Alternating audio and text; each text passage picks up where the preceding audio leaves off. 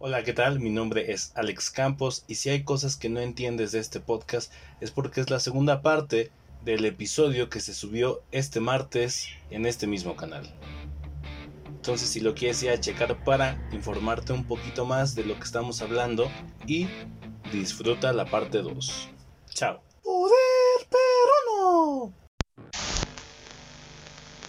Eh, a ver qué estaba diciendo. Ah, que ni siquiera es como que digas, ah, es que ya lo había visto y se me había olvidado que lo había visto. O sea, realmente son cosas que tú no conocías y ahí están y, y existen. Entonces dices, ¿por qué me pasa esto?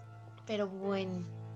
Pero Eh, bueno, Slenderman te- le fue mal, pero Ajá. creo que es importante, bueno, es bueno eh, retomar eso, de que es mucho, vaya, juega más la mente en cuando te vas a espantar, por ejemplo, yo hace rato, seguramente hay una explicación perfectamente razonable, pero como estoy pensando en cosas paranormales, mi cabeza se va automáticamente a ese lugar. O quizá no. O quizá no. Y este es el último podcast en el que escuchan mi voz, pero Ese tiene un podcast. quién sabe. No manches. Y la maldición se pasa por fibra óptica. Eh, ¿cuál, cuál es la siguiente película que quieres mencionar, Majo? Eh, pues sí voy a mencionar la de la bruja de Blair, el proyecto de la bruja de Blair. Yo ya sabía de qué se trataba, pero la acabo de ver apenas. Y creo que fue muy bueno. O sea, la idea en sí está muy chida. ¿Tú qué Sí, opinas? eh, eh, sí, yo lo comenté que es, es muy buen marketing. Le decía a Majo que hay un documental que creo que se llama Detrás de la, bruja, de la bruja de Blair. Y es donde te enseñan que en el pueblo pues venden mucha merchandising de, de la película. Entonces siento que ayudó al turismo de ese pueblo. Aparte de sí está bien estructurado que nunca te muestren. No sé si es un estudiante de cine. Yo soy de, yo soy de los que cree que se puede hacer cine con muy poco. Quizá no te salga de la mejor calidad, pero si, si tienes buena historia se puede hacer algo chido. Y es lo que pasa con ese tipo de películas. Chance y no tienes tanto presupuesto, entonces haces una historia en donde sea en perspectiva 1-1. Entonces está muy chida, o sea, eh, le reconozco eso, pero en lo personal no me gustó. ¿Por qué, Alex? ¿Te aburre no ver nada? En, sí me aburre porque Mi papá se estaba Pues- quejando de eso, de que dices, pues es que nunca se ve nada, o sea, ¿qué? Es que lo- los adultos me he fijado que son así. También en mi familia la gente así, adulta. Es como de, pues ni sale nada, yo quiero ver algo así que me espante. Es que yo soy de la idea y por eso me encantó Slenderman de que es más peligroso lo que te imaginas. Es más Lo que no te ves, ¿no? espanta. Ajá, exactamente. Y de hecho esa frase la dice en, la película de tengo miedo de este cerrar mis ojos, pero también me da miedo ver. Entonces también tiene sentido que no graben en ningún momento a la bruja en sí, porque sí hay un momento en el que parece que la ven, de que dicen qué chingados es eso, pero nunca ves nada. Sí, sí. O sea, es- La neta, eh, lo hicieron bien. Creo que esa no tenemos argumentos en eso, ¿no, Majo? La hicieron bien. Creo que sí, amigo. Ahora, quiero comentar un par de películas que van un poco... Vaya, he visto El Conjuro, la disfruté. Vi It, que también, bueno, las nuevas Pero de a ver, It, a ver. porque a ver, les digo que no me atrevo a ver la original. ¿Cuál viste de It? La El del capítulo 1 y 2 2015. del 2000, Ah, ándale, esas meras, las nuevas. Ajá, ok. Y de hecho pienso que la primera está bien, ¿no? Es buena. La primera, es que, fíjate que el punto de It eh, es que a mí me gusta mucho la de los ochentas, me falta ver el, el capítulo 2. Pero lo que hicieron bien en esta nueva es que tenían mucho presupuesto y lo más inteligente que pudieron hacer es dividirlo en dos partes, porque así abarcas mucha parte de la niñez que en la Ajá. original se pierde. Y esta, he, que- he querido leer el libro, Majo, pero nadie me lo regala, me voy a tener que comprar. Yo me lo compré, amigo. Yo creo ¿Sí? que vale la pena. Sí, yo creo, en vez de que te lo regalen. y dicen que esta, esta es la última que salió la adaptación, es más fiel al, al libro. Y en la de los ochentas hubo muchos pedos porque en sí no iba a ser en, en este, en cine, iba a ser en televisión. De hecho, por eso es la Ajá. miniserie, porque fueron capítulos eh, diarios de 30 minutos, creo. y no tenían tanto presupuesto. Por eso hay veces que los efectos se ven medio chafones y dices, güey, es de los ochentas. Si ya en los ochentas habíamos visto Star Wars y Superman, ¿por qué no me enseñas algo de calidad? Pues es porque pues iba para la tele y no tenían mucho presupuesto y el payaso se ve medio simple, pero da más miedo. a mí me da más miedo este. Es que, mira, no voy a demeritar a Skarsgård, que creo que hizo un buen trabajo en las últimas. Ajá. Pero lo apoyó muchísimo el, el CGI, los efectos especiales. En cambio, Tim Curry solito da miedo. Sí, porque lo chido y lo que fue como que un éxito, pienso yo, es que el actor dijo, yo ya no quiero prostéticos, a mí no me llene la pinche jeta de prostéticos, porque ya tenía una mala experiencia, no me acuerdo en qué película. Entonces nada más le pusieron el maquillaje, el maquillaje base. Pero hay una escena que a mí me dio un chingo de miedo cuando la vi y es, no sé si has visto esa escena, Majo el, coche viene hacia él y está en carretera y está saludando así con un globo. Dices, no, mames. La única escena que he visto, y ni siquiera he visto bien porque miedo, fue la de la regadera. Ajá, también esa da medio cosa, pero es como en sí, es como esa en, en plastilina, ¿no?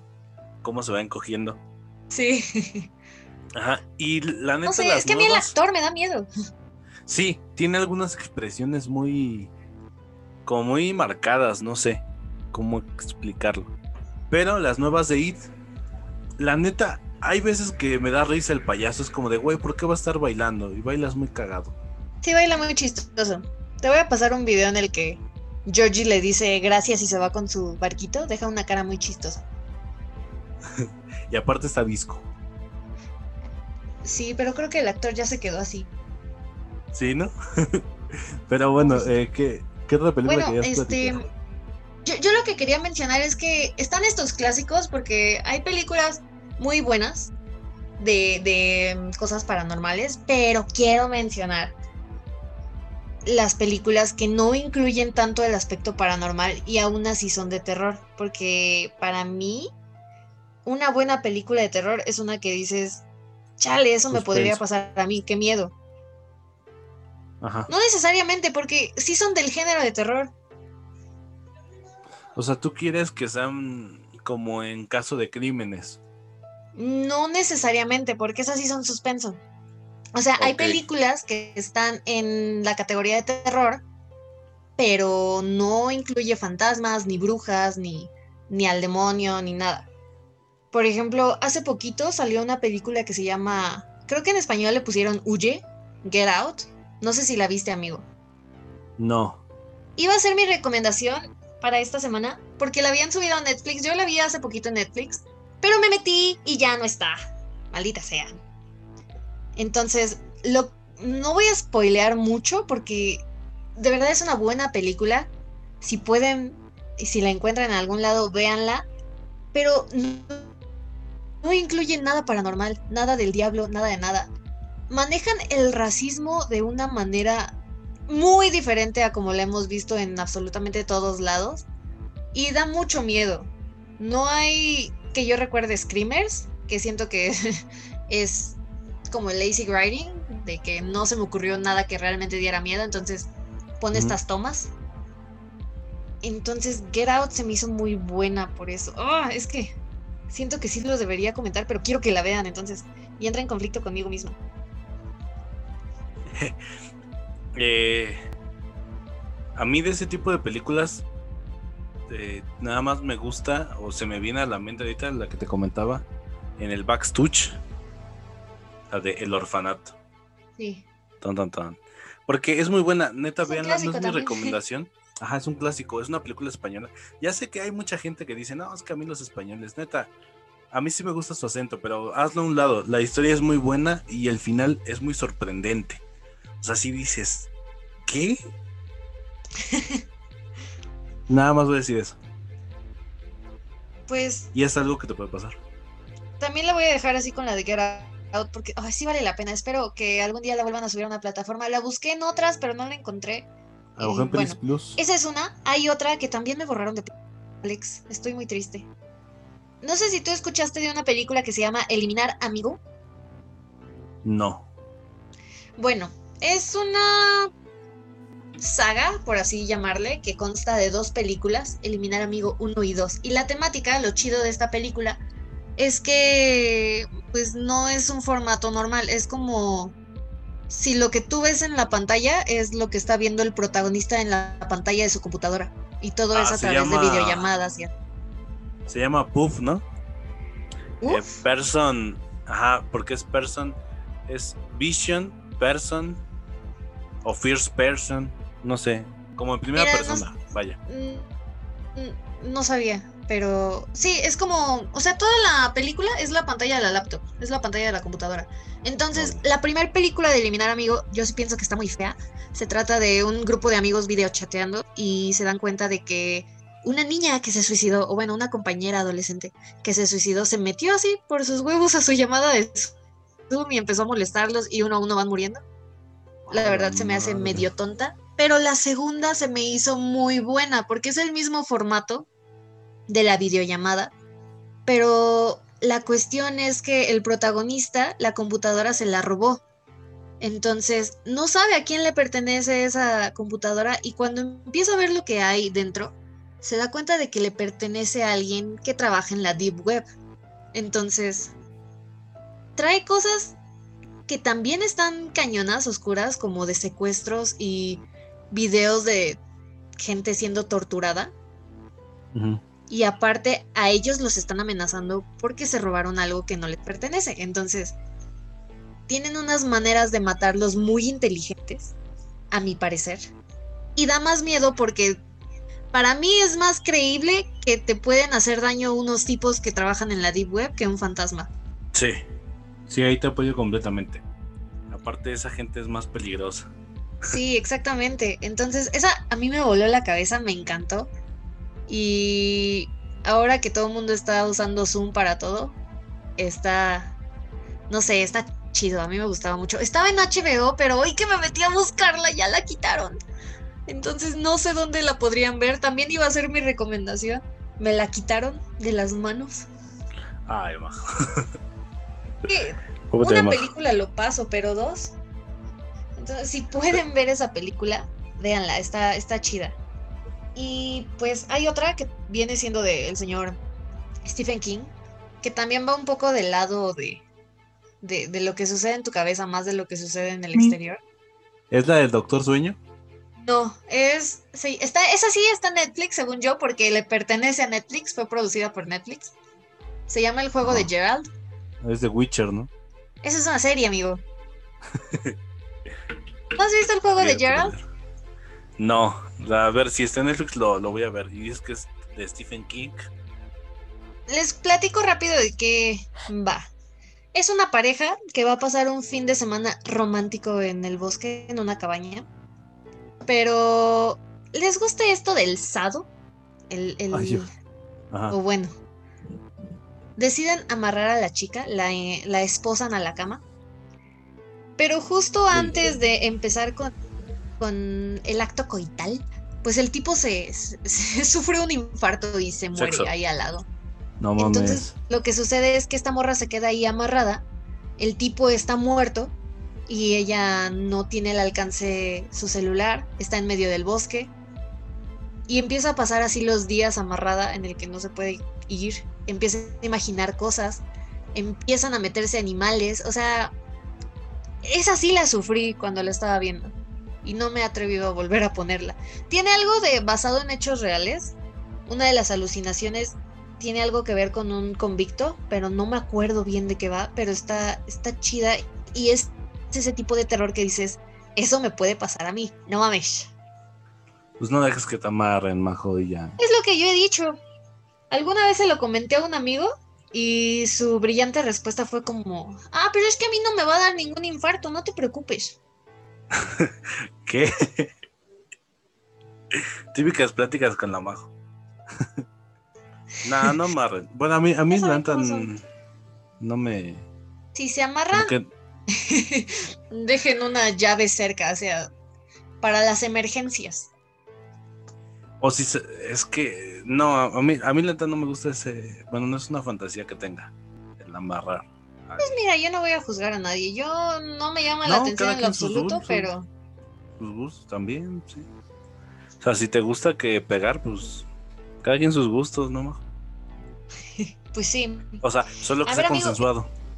claro, sí. No golpeen si no les dan permiso. Está bien raro, pero bueno, es tema para otro. Pinche vato ahí. Me, me sorprende de- que, ¿Qué? Que, que muchas películas que tú hayas visto no las haya visto y, y unas que yo sí, tú no. O sea, Es que te voy a ¿cuáles contar ahí, mi pequeño saltamontes. Eh, yo hace mucho tiempo, hace, mira, la última película que vi de miedo fue hace como seis meses. Yo ya no veo películas de miedo porque una, ya no me dan miedo. O sea, se me hace muy monótono ya todo. Es como de, ya sé que va a haber alguien que los va a espantar o es un fantasma y van a salir como... De estas que te dije. Ajá, las, las voy a ver. Fíjate que sí me llamó la, la- la atención la de Eliminar al Amigo 1 y 2 y la de Stephen King. Se ven, se escuchan buenas. Pero yo ya no veo películas de miedo desde hace un chingo. O sea, las, las últimas que he visto son las de It y así. Porque ya no me dan miedo. O sea, llega un punto en donde dices, chale. Como que siempre es como que te van a poner al demonio así en la, en la frente y es lo que te espanta. Conozco a varios así, amigo. O ya te la sabes. Que es como cuando empieza una musiquita en es una que- película de miedo, no va a salir nada. Cuando está el silencio absoluto. Cuando está en silencio es cuando aparece. Es lo malo, se han vuelto muy predecibles y caen en muchos clichés. Igual que otros géneros de películas. Y está muy difícil escribir una buena película de terror. Pero Sí, está muy difícil. yo pienso que es posible.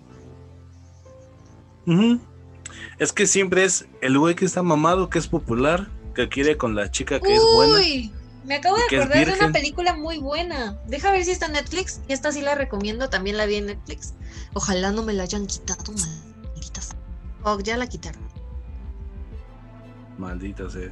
Estoy, no, pues la voy a mencionar ya que no la puedo recomendar. Hay una película es como parodia a las películas de terror, pero no cae en una parodia de pastelazo como Scary Movie. Eh, se llama La cabaña del bosque, si no mal recuerdo. Ah, ya sé. Sale Chris donde- Hemsworth. Ajá. ¿Sí la has visto? Sí, que es donde tienen a varios este monstruos. Tienen Sí, a Frankenstein, tienen un lobo, ajá. Y reúnen al tipo de amigos clichés de películas de terror, el, el guapo, la zorra, la virgen, el estudioso, el gracioso. El negro. El negro es el gracioso normalmente. Sin ser racista, Ahí en esa película, el gracioso es uno que se parece a Shaggy. Ajá. Y esa está chida porque eh, finalmente están haciendo un experimento con ellos. Sí, Entonces, y es un, Está buena.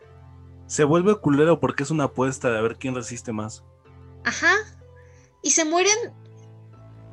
Pues no sé, no son tan clichés. O sea, en el cliché encuentran unas formas creativas de trabajar. No sé cómo explicarlo, Perfecto, realmente es buena.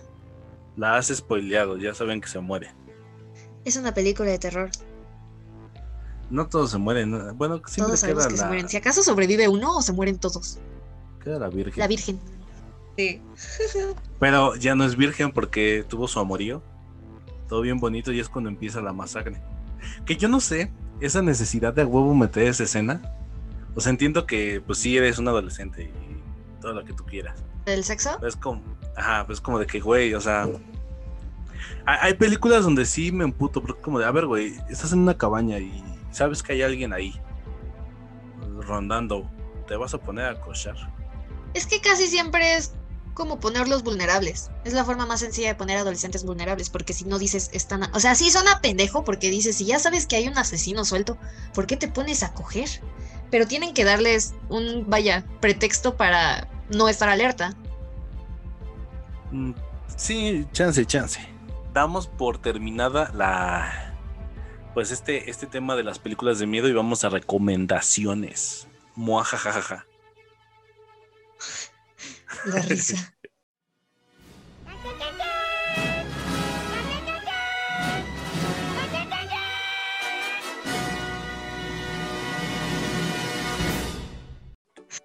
Perfecto, Majo, empieza tú. Vale, después de mi do- mis dos intentos frustrados de recomendarles buenas películas de terror, eh, voy a recordarles la recomendación de la del podcast pasado, que se supone que es una película de terror. No sé qué tanto sea de terror, pero me gusta mucho. Es la de, a ver si te acuerdas, Alex, Un lugar en silencio. No, ah, sí, sí, es un lugar en silencio. Si no la han visto, véanla, está chida. Ya va a salir la segunda parte. Bueno, ya la están grabando, se, supone. Y John Krasinski. John Krasinski puede ser lo que él quiera hacer. Aunque no lo dejaran ser Capitán América, yo lo admiro. Nah, como Richards quedaría bien. Él puede ser lo que quiera hacer como la Barbie Girl. Bueno, em, vi una película esta semana de terror, la acaban de subir a Netflix, se llama Verdad o Reto. La verdad es que cae en varios clichés, pero la temática pudo haber sido muy buena, está entretenida, entonces sí la recomiendo. Y aparte, hoy van a ser dos recomendaciones y media, por, por mi frustración de no poder recomendar las que quería. La segunda película que les quiero recomendar eh, se llama Cuando un extraño llama. Siento que cae un poco más en suspenso, pero realmente se me hace muy buena película. La veo muy seguido también. También está en Netflix, entonces dense una vuelta. Les prometo que les va a gustar. Perverso, señorita. Eh, canción. Canción. Me voy a ir al lado bonito de estas épocas de terror. Voy a recurrir a mis españoles favoritos. Mecano. No es serio este cementerio. ¿No qué? No es serio este cementerio. Ok. Perfecto. Chance ya lo escuché. Los muertos aquí lo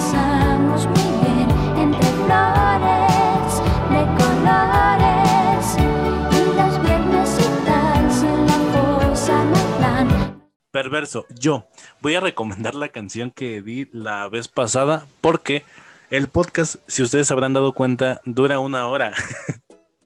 Entonces tuve que cortar mi, recomendación porque si no iba a quedar más larga.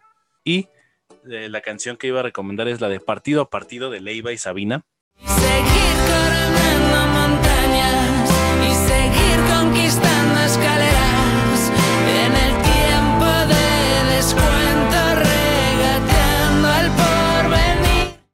Ya había dicho que Sabina es uno de los exponentes más grandes de música española que hay.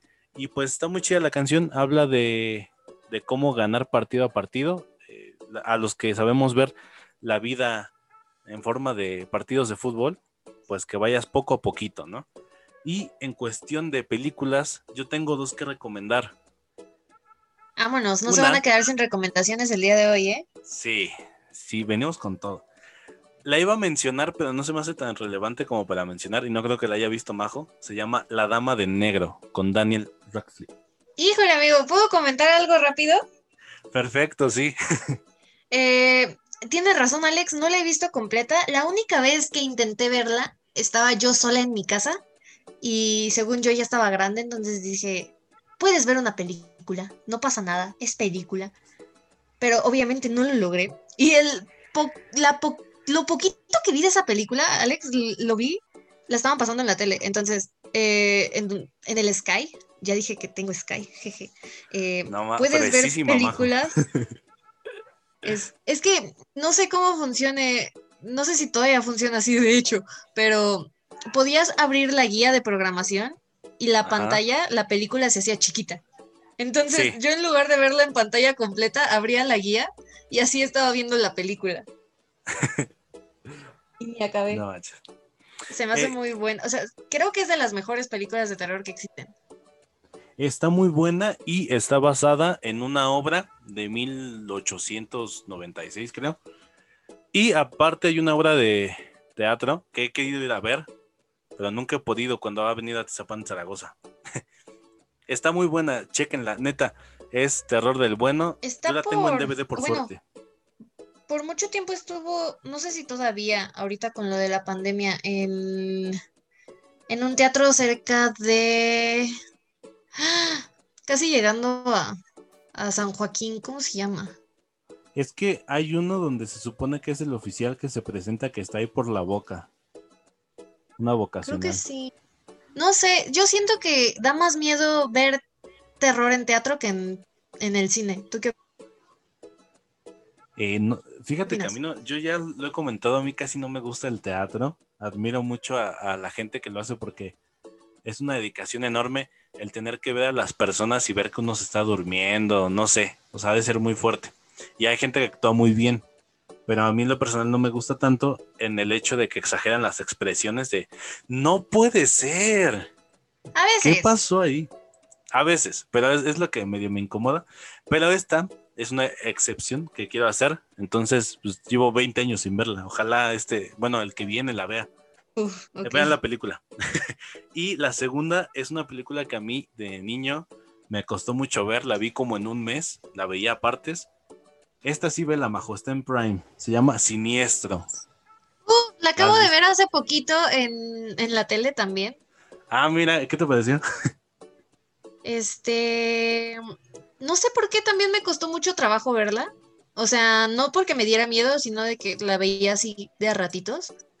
Y hay un plot twist, o bueno, plot twist, comillas, comillas, que me recuerda mucho a lo que te platicaba la otra vez de, de las profecías de los griegos, que en el intento por evadir la profecía, pues haces la que se cumpla. sí. Algo así pasa en esta película y está muy buena, es un buen giro de tuerca.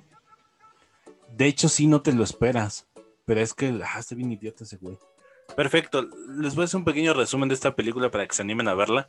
Es un escritor que escribe eh, de crímenes que están como inconclusos y busca la verdad. El vato ya lleva tiempo sin escribir un libro y decide mudarse a una casa donde asesinaron a, a una familia, pero desapareció la hija y la hija no, no la topan, no la, no la hallan. Y pues de ahí va la historia de, de este güey buscando algo para escribir y una maldición.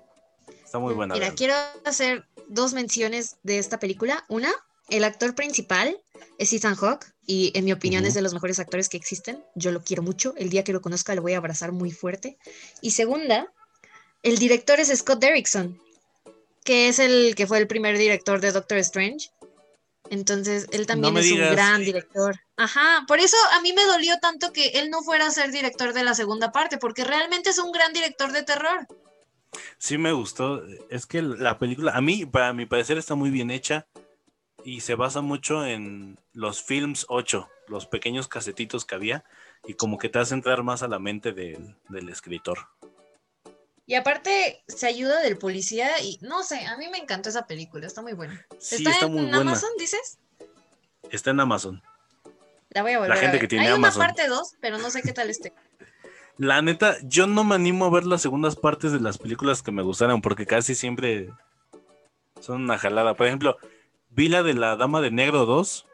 Yo se me hizo Ajá. buena porque soy fan de la 1, pero no la iría a ver si no lo conociera. Pues es O que sea, no sí sé, amigo. Generalmente sí son una decepción, pero tomemos el ejemplo de eliminar amigo. La primera a mí se me hace muy ridícula, pero la segunda me encantó. Bueno, sí, puede haber sus e- excepciones. O sea, hay veces que las segundas partes son mejor, ¿no? Hay que correr el riesgo, digo yo. Perverso, Majo. Y platícame, Majo. Te encuentro como Majo, Mago Libane, No, amigos. ¿no? Ay, Alejandro, bueno, esto no sé si lo quieras cortar. En mi búsqueda de películas de terror, encontré que hay una película de terror, está en Amazon, que se llama Soso. Y se trata del vato este de la Ouija. Ah, sí, te había dicho que creo que está en Netflix o en Amazon, una de las dos. ¿Ya la viste? Ya, pero, o sea, sí ¿Eh? está chida, no tanto. Pero si quieres, date. Eh, es que no sé, el, el personaje me asusta, la verdad, entonces no sé si quiera verla. Está chida, o sea, para entretener está muy chida. Vale, pues, este, amigos, me pueden encontrar en redes sociales como arroba Majo Libane, Majo con J, porque me llamo José, como bien dijo Alex hace rato, y Libane con. V. Perfecto. Libane. am- no es de Levane, no es pariente de Adam Levane. A mí me topan. Tampoco como- se pronuncia Libane, porque luego... Libane. Ajá, es Majo Levane, no es cierto, es Libane. Eh, algún día explicará el nombre, la historia de su apellido. Algún día. A mí me topan como Alex Campo Oficial, sin puntos, así Alex Campo Oficial. No soy el cantante de música cristiana, eh, porque un chavo, tengo una, una, página que ni siquiera veo en, en Facebook, se llama Alex Campos Oficial, eh, pero no la pelo. Y un vato me, me, etiquetó así de, por favor, escucha mi banda. Y pues la escuché, me gustó y le puse, gracias por etiquetarme, está chida. Entonces, pues sí, eh, es que así se llama un cantante de música cristiana. Canta chido, escúchenlo. Bueno, eh, que tengan bonita semana. Majo, despide. Cuídense mucho amigos, gracias por escuchar nuevamente este podcast. O si es la primera vez, sé, bienvenido. Ojalá quieras regresar. Lo hicimos con mucho cariño. Cuídense mucho, tomen agua, pónganse cubrebocas. Por cierto, ya no van a ver las caras que tenemos en las portadas. Al menos la mía es muy fea. Pero va a haber un cambio de portada también en este episodio, entonces nos vemos. Buenos días, buenas tardes y buenas noches. Chao. Bye.